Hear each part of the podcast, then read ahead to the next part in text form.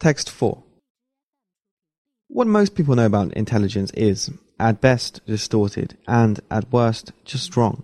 There was, in fact, little teaching about intelligence at all, at least on undergraduate psychology curricula of half a dozen of the finest universities in the United States. The subject, it seems, is dying out on campus because it has echoes of elitism and worse, racism, that makes students and university officials uncomfortable. This is a distortion that contributes to widespread and wrong ideas about intelligence and the motives of those who study it. This is especially true when it comes to the genetics of intelligence, a meta-analysis of which is published online this week. The meta-analysis identifies 18 genomic regions associated with intelligence and candidates' genes that are highly expressed in the brain. The associations the study suggests could explain up to 4.8% of the variance in intelligence across these cohorts. It's the latest in a series of studies to probe the details of how genetics influences cognitive ability. Note the word how, for despite claims to the contrary, some well meaning and some merely ignorant, it's well established and uncontroversial among geneticists that together differences in genetics underwrite significant variation in intelligence between people it's just that those differences seem to be many and of little consequence by themselves.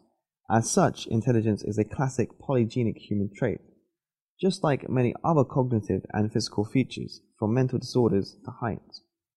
So, why the controversy? Why are psychology undergraduates denied tuition in what is surely one of the most central and influential human traits?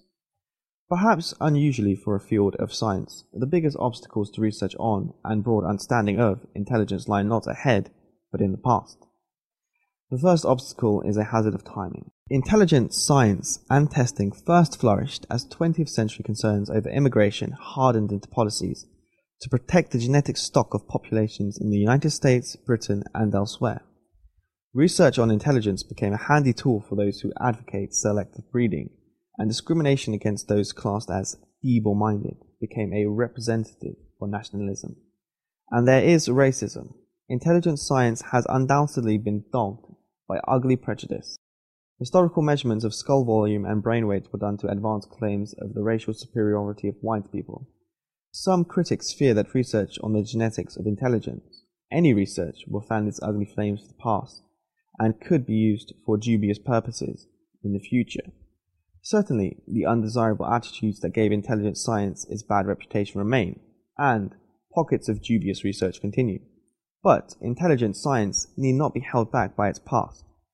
As study after study is showing, the genetic variation between individuals and its influence on traits is more complex and subtle than scientists realized, even at the start of this century.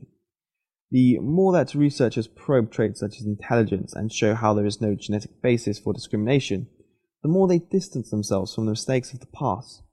What most people know about intelligence must be updated.